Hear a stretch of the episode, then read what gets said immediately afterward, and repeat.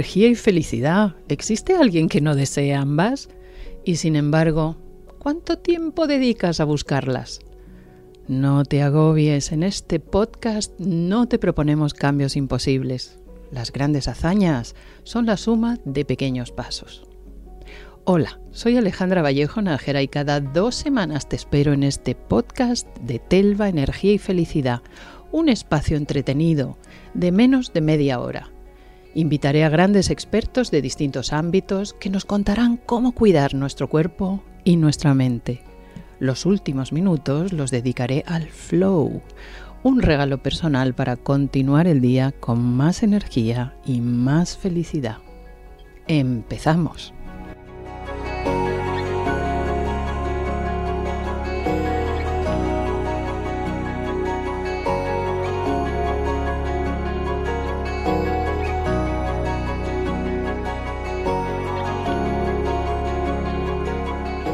Queridas amigas y amigos, hoy me hago acompañar de Fernando Fernández, que además de una persona a la que admiro muchísimo, ya le considero amigo mío. Fernando Fernández lleva tres décadas dedicado a los recursos humanos en distintos ámbitos eh, profesionales. Fernando, bienvenido. Hola, gracias por acompañarnos. Vamos a hablar de, eh, vamos a ver, casi todas las personas que pretenden alcanzar un puesto de trabajo mm, que consideran adecuado se forman muchísimo académicamente, más allá de una carrera profesional, unos estudios, mm, un dinero y tiempo y esfuerzo invertido en másters y formaciones de este tipo. Y cuando resulta que acceden por fin al criterio de selección se encuentran con personas como vosotros eh, en el Departamento de Recursos Humanos y además de esas titulaciones que lógicamente tenéis en cuenta valoráis otras cosas. Háblanos de qué son las habilidades blandas. Dicho así, suena de pena y sin embargo son profundamente importantes. Me refiero a la comunicación, cómo la persona resuelve problemas, el liderazgo, el trabajo en equipo, la capacidad para negociar y el pensamiento crítico. Cuéntanos, ¿qué observáis vosotros? Pues si me permites, Alejandra, primero voy a explicar un poco que sobre la función de recursos humanos todo el mundo opina. Entonces, todo el mundo se considera que, puede opinar o tiene criterio suficiente eh, como para poder opinar o para poder seleccionar. Eh, todo el mundo piensa que sabe gestionar personas, todo el mundo piensa que sabe gestionar conflictos y en este caso todo el mundo sabe seleccionar. Eh, y eso pues realmente no es así. en, recursos humanos nuestra función requiere altas dosis de conocimiento para detectar estas cosas que tú me has preguntado, eh, bastante coraje para proponer cosas sabiendo que muchas de ellas, eh, nuestras propuestas a veces son absurdas o costosas o candidatos que nosotros detectamos cosas luego no, no cuadran para las diferentes funciones o para el negocio. Eh, esa resistencia a la frustración, y ya te voy comentando algunas de las cosas que detectamos de esas habilidades blandas, eh, bastante templanza y sobre todo escucha activa. La escucha activa eh, es fundamental para los procesos de selección y con todos los candidatos. Entonces, dependiendo de la empresa, cuáles sean los valores, cuáles sean las competencias o la estrategia de la empresa, buscamos un, perfil u otro de, candidatos. Y depende mucho del sector, depende mucho de la posición. Lo que sí intentamos buscar siempre eh, son cosas que son comunes a todas las empresas, que es gente que sea colaboradora, gente que sepa, trabajar en equipo, eh, sepa que tenga gente que sepa eh, automotivarse, ilusionarse ellos mismos, y gente que sepa agradecer decir, esas son de las principales cosas que intentamos identificar en las entrevistas, que no es fácil. Que, claro, eso iba a decir, porque anda que cuando uno se presenta a una posibilidad de trabajo, lleva todo el traje áureo de oro puro, deslumbrante, puesto, intenta disimular, porque muchas veces, Fernando, ni la persona se conoce. O sea, en, en todas las investigaciones que se han hecho acerca del autoconocimiento, la mayoría de la población asegura conocerse, pero solo el 10% 1% de la gente se conoce realmente y la que lo hace es porque ha hecho un trabajo personal. De manera que si tú a cualquiera le preguntas, ¿tú qué tal toleras la frustración? Así de entrada, pues casi todo el mundo dirá fenomenal y sin embargo tienen una intolerancia, por ejemplo, a la crítica o a la rectificación o a, señalarles dónde están sus errores. ¿Cómo detectáis estas cosas? Pues eh, haciendo preguntas. Es decir, normalmente en las entrevistas lo que hacemos al candidato es primero relajarle, eh, no de una forma para manipularle, sino para que esa persona se sienta a gusto y para que realmente la persona salga las competencias, habilidades y, si me apuras, virtudes personales eh, que tiene realmente. Con cuáles con preguntas, preguntas abiertas, para que la persona eh, le permitas hablar, se permita expresar y tú vas viendo durante la entrevista si esa persona es coherente tanto lo que dice su currículum o lo que dice su formación, si tienes las notas, con lo que está, con lo que está diciendo. Con lo cual son preguntas abiertas. decir, y lo que vamos llevándole es a preguntas situacionales. Eh, ¿qué, puesto, ¿Qué puesto tenías? ¿Cuál era tu rol en ese caso? Eh, ¿Cómo conseguiste esto? Y en preguntas concretas, sobre todo en las soft skills, como comentas, eh, ¿qué es lo que hacías? ¿Por qué dices que tú resistes bien la frustración? ¿O por qué indicas que trabajas bien en equipo? Con lo cual le haces preguntas siempre enfocadas, no directas, es decir, no, no le haces una batería de preguntas seguidas sobre lo mismo, que al final el candidato, eh, pues de alguna forma te va a intentar decir lo que tú quieres oír, sino que vas preguntándoles eh, diferentes cosas durante la entrevista, que suele durar, eh, dependiendo del candidato y el seniority del candidato, para ver si eso que está diciendo es coherente o no. Y de ahí que el nivel de expertise que tienen que tener las personas que entrevistan sea elevado. Porque si no, como tú bien decías, cualquier candidato lo que intenta es venderte. Y esto pasa como cuando alguien intenta enamorarte. Eh, solamente ver la superficie. Y nuestra obligación como expertos es intentar profundizar para que esa persona no se confunda ni que la empresa se confunda. Claro, la, la mayor dificultad escuchándote es para aquellos que van a acceder por primera vez a un puesto de trabajo, que no te pueden decir cuál ha sido su experiencia hasta ahora porque carecen de ella, más allá de las prácticas que hayan podido hacer durante su periodo de formación, y luego decirle, oye, ¿tú cómo te llevas con la gente? no sé, ¿cuántos amigos tienes? O yo me parece complicado decir cómo te llevas con la gente. Sin embargo, a lo mejor es una persona que a la hora de hacer deporte, por ejemplo, ha preferido los deportes en solitario, donde no tenía que trabajar con un equipo.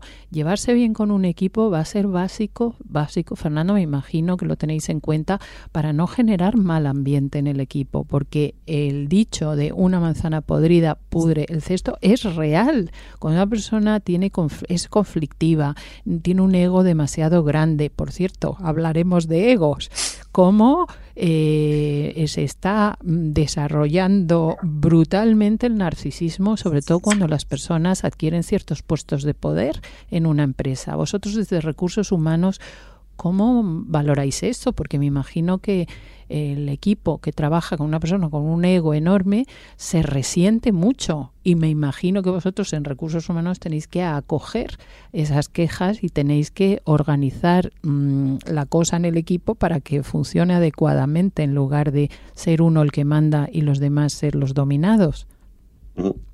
Hay una cosa, Alejandra, de lo que comentas que estoy parcialmente en desacuerdo contigo. Genial, venga, a, por, a por la polémica vamos.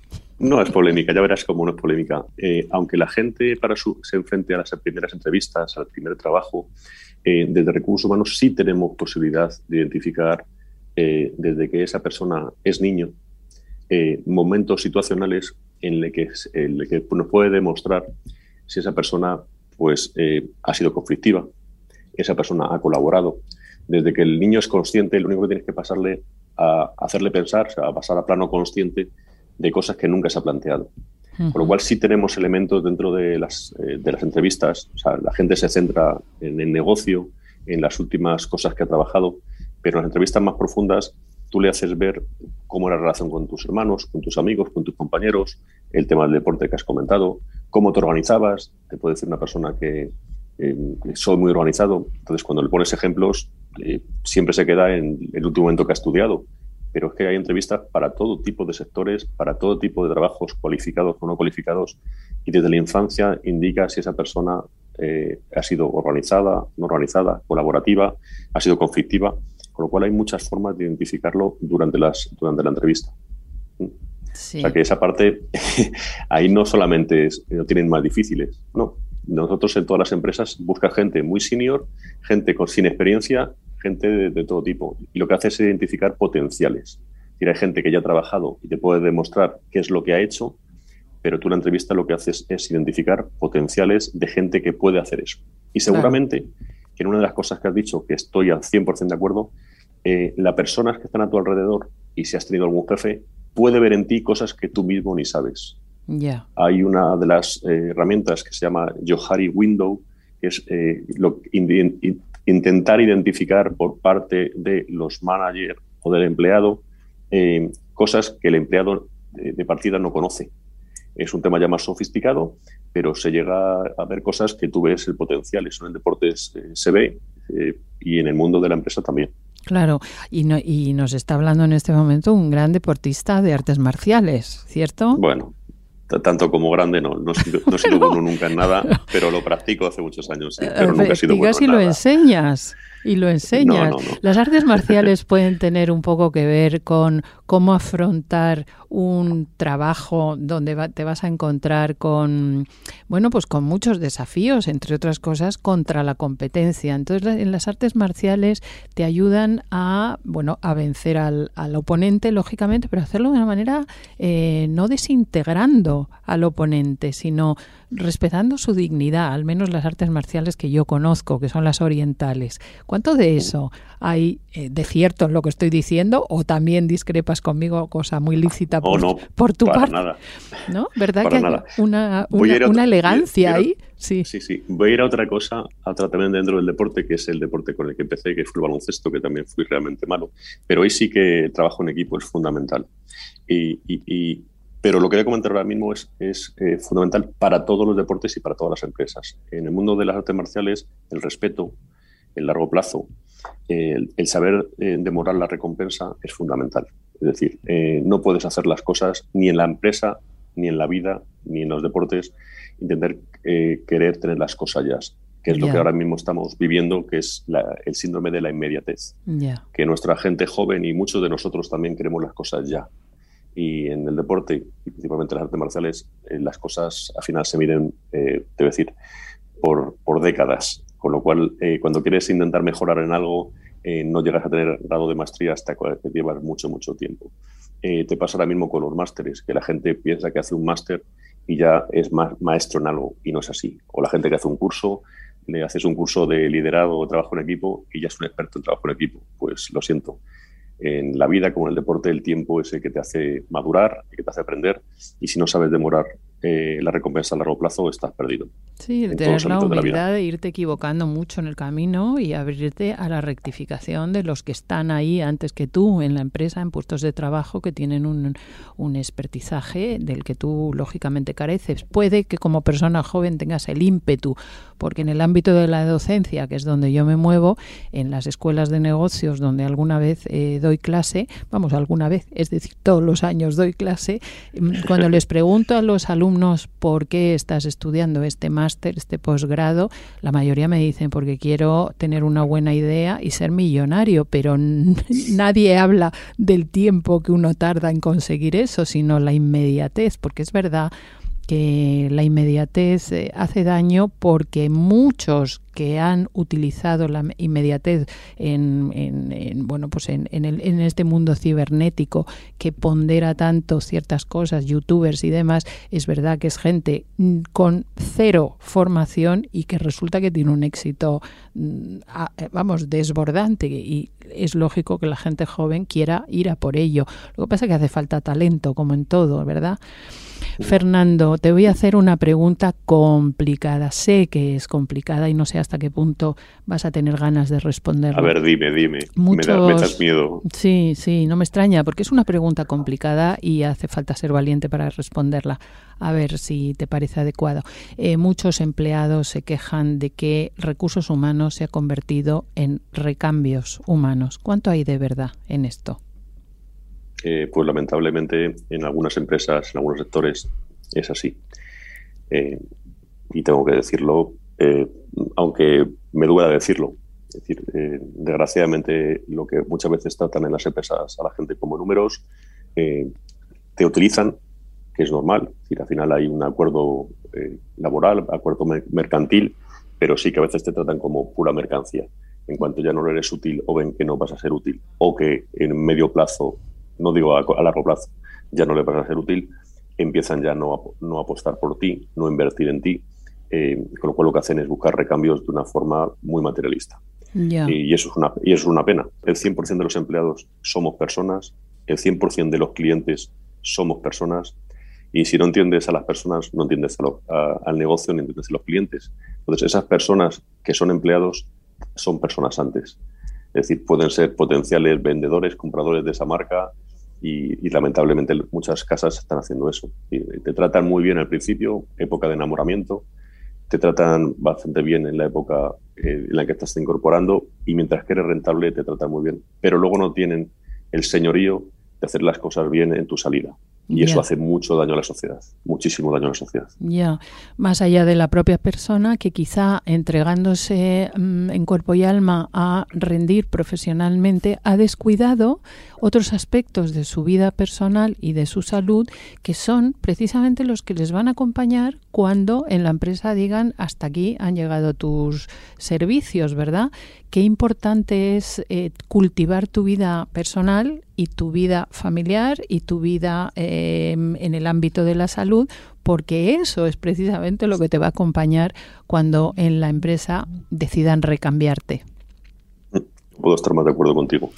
Hay una parte previa que es eh, el respeto que a veces la empresa no tiene sobre el empleado, pero está el respeto que el empleado no tiene sobre sí mismo. Ahí está. Se, se vuelca tanto eh, en la empresa, se ciega tanto con la empresa que deja de lado eh, familia, hobbies y su propio equilibrio personal. Eh, lo que estamos viendo permanentemente es que los que tienen las mejores notas, la mejor formación, los mejores contactos, que el networking ahora es muy, muy importante, la familia más estable, los más fuertes, los mejores preparados, e incluso me permitís, los más listos, eh, no son los que van a sobrevivir, sino los que mejor sepan adaptarse a las circunstancias según vayan presentándose en la vida, a nivel de enfermedades, falta de trabajo, eh, rupturas familiares, cualquier tipo de cosas. Con lo cual, si eso no lo ha cultivado y, durante, y, ha descuidado durante un tiempo ese tipo de equilibrio, eh, le pasa factura eh, a todos los niveles. Y eso imagino que tú lo estarás viendo permanentemente en, tu labor docente y de, y de consulta clínica.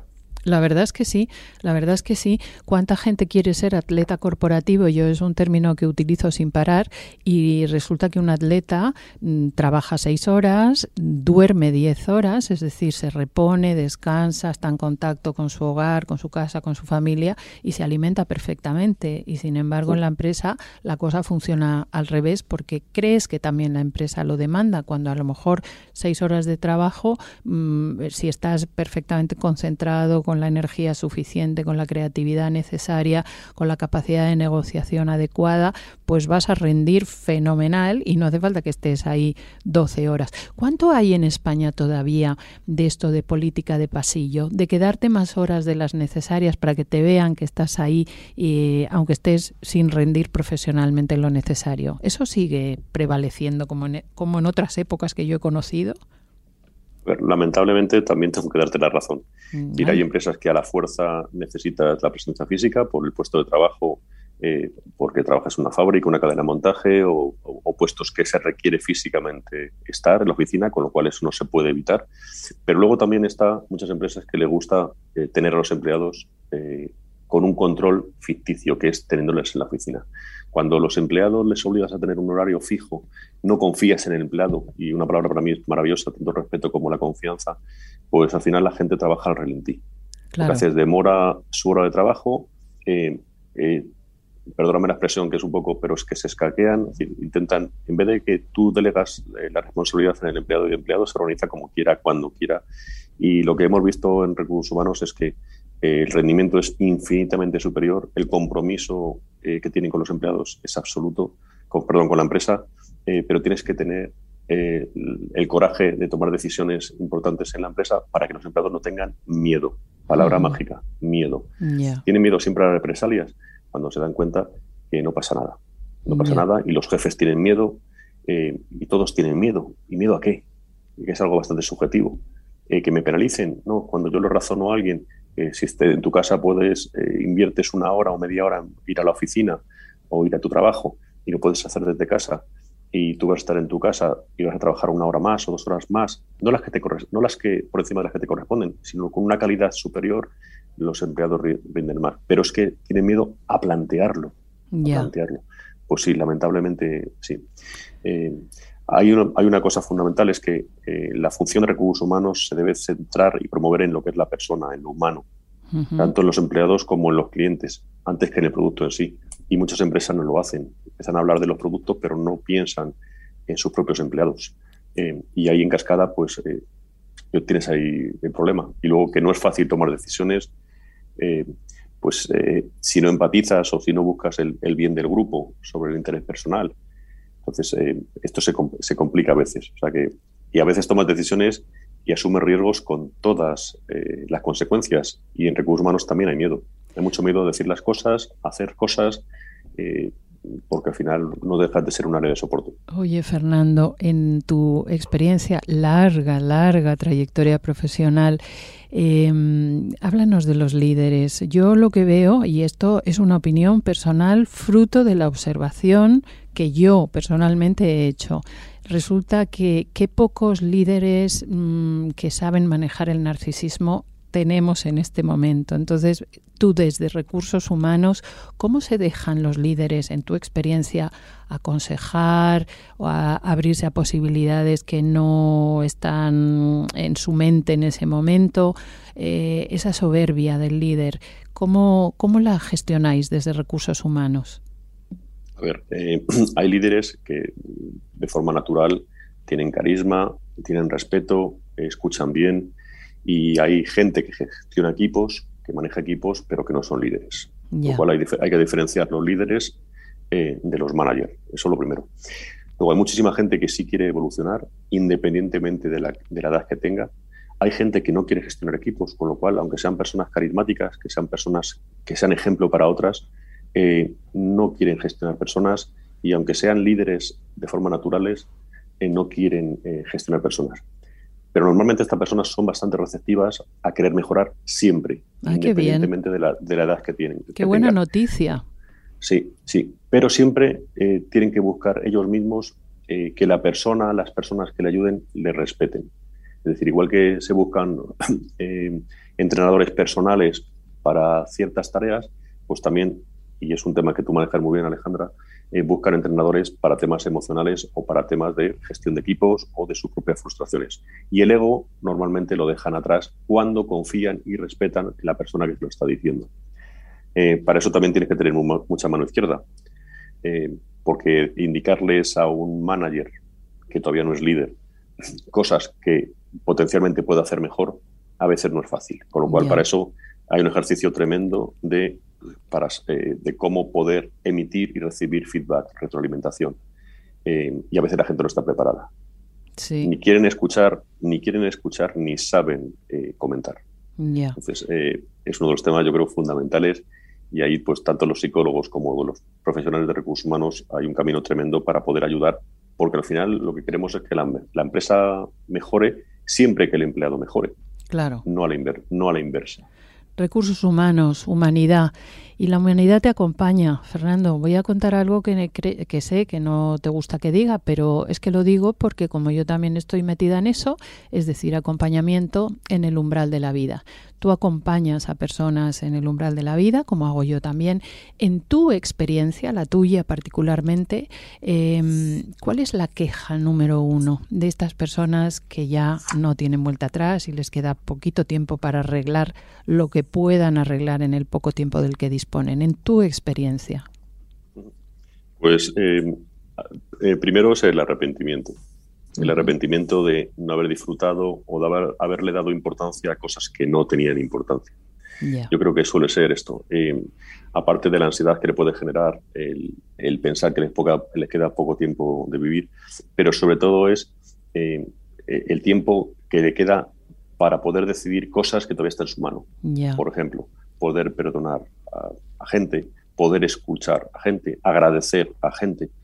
Con lo cual, eh, Y como tú has trabajado en el sector financiero, ¿qué hay de cierto en eso que yo también he detectado, pero no sé cómo acompañar adecuadamente en eso? El, la, la, tensión por no haber dejado resuelto su tema económico, es decir, mi dinero, ahora cuando yo me desaparezca, que no lo he dejado arreglado. Esto, ¿Esta experiencia también la tienes?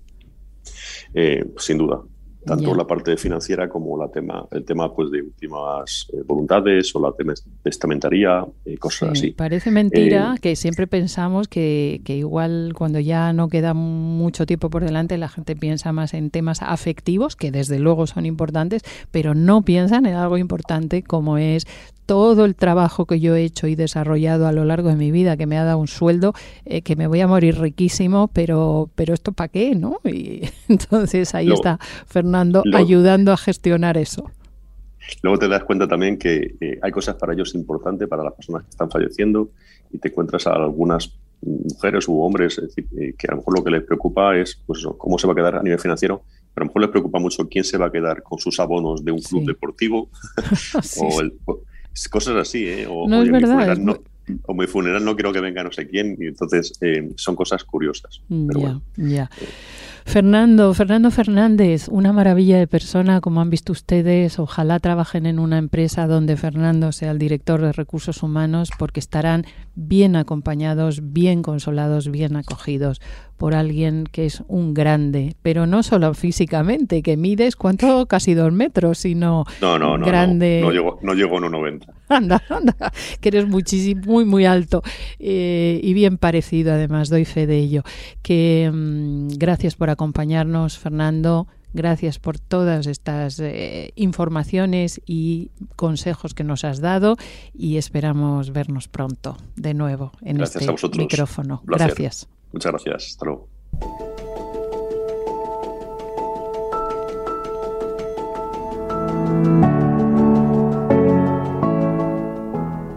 En el trabajo no son pocas las veces que perdemos atención, que perdemos capacidad de concentración. Así que en este momento flow te voy a invitar a relacionarte, a tomar atención a tu postura corporal. En las investigaciones se sabe que la postura corporal condiciona la forma que tenemos de entender las cosas. Si vemos el vaso medio lleno o medio vacío, curiosamente depende enormemente de la postura corporal que estamos adoptando. Así que te invito a ponerte de pie. Sí, sí, como oyes. Levántate. Allá donde estés. Separa los pies a lo ancho de tus caderas y cierra los ojos. Vigila en qué pie tienes o sientes más peso corporal e intenta equilibrar, balancear el peso poniéndolo en iguales condiciones en un pie y en el otro. Ahora haz un suave balanceo con los ojos cerrados hacia adelante y hacia atrás, muy suavemente. Para ello empieza a rectificar también la posición de tu cabeza, bajando ligeramente el mentón hacia tu esternón. Yendo hacia adelante y hacia atrás suavemente, Decide cuándo vas a inspirar y cuándo vas a exhalar. Quizá eliges inhalar cuando te diriges hacia adelante. Amplía el movimiento lo más que puedas sin perder el equilibrio. Exhala al ir hacia atrás. Lentamente ese balanceo hacia adelante y hacia atrás. Y observa como el peso va fluctuando también en la planta de tus pies, de manera que al ir hacia adelante vas a notar como todo tu peso, la ley de gravedad, se desplaza hacia los dedos, que tendrás que presionar más contra el suelo, contra los zapatos o directamente contra el suelo si no los llevas, o hacia los talones Vamos a variar ahora el movimiento siempre y cuando vuelvas la atención a tus hombros y los relajes, los alejes de las orejas. Como ya viene siendo habitual en estos momentos flow, imagina que lo alto de, la, de tu cabeza está conectado en el cielo con un globo aerostático que tracciona suavemente, suavemente de tus cervicales hasta el cielo. Y sientes ligereza, liviandad y sin modificar la respiración, inhala y exhala suavemente, desplaza el peso hacia un lado y hacia otro. Antes era hacia adelante y hacia atrás y ahora de derecha a izquierda. Y uno de tus pies soporta más peso que el otro a medida que te diriges en esa dirección o hacia el otro pie. Y en ese balanceo de un lado al otro, inhala hacia un lado, exhala mientras vuelves al centro, inhala cuando te diriges hacia el otro lado,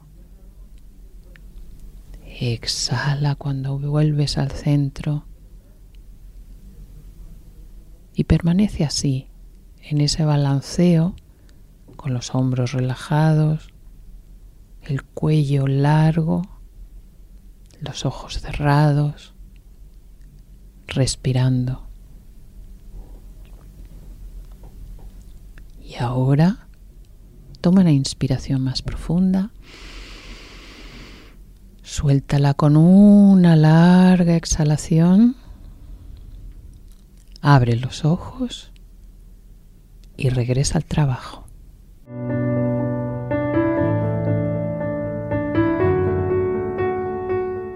Queridas, queridos, nos vemos en el siguiente podcast de Telva, Energía y Felicidad. Será dentro de 15 días. Hasta entonces, cuidaros mucho.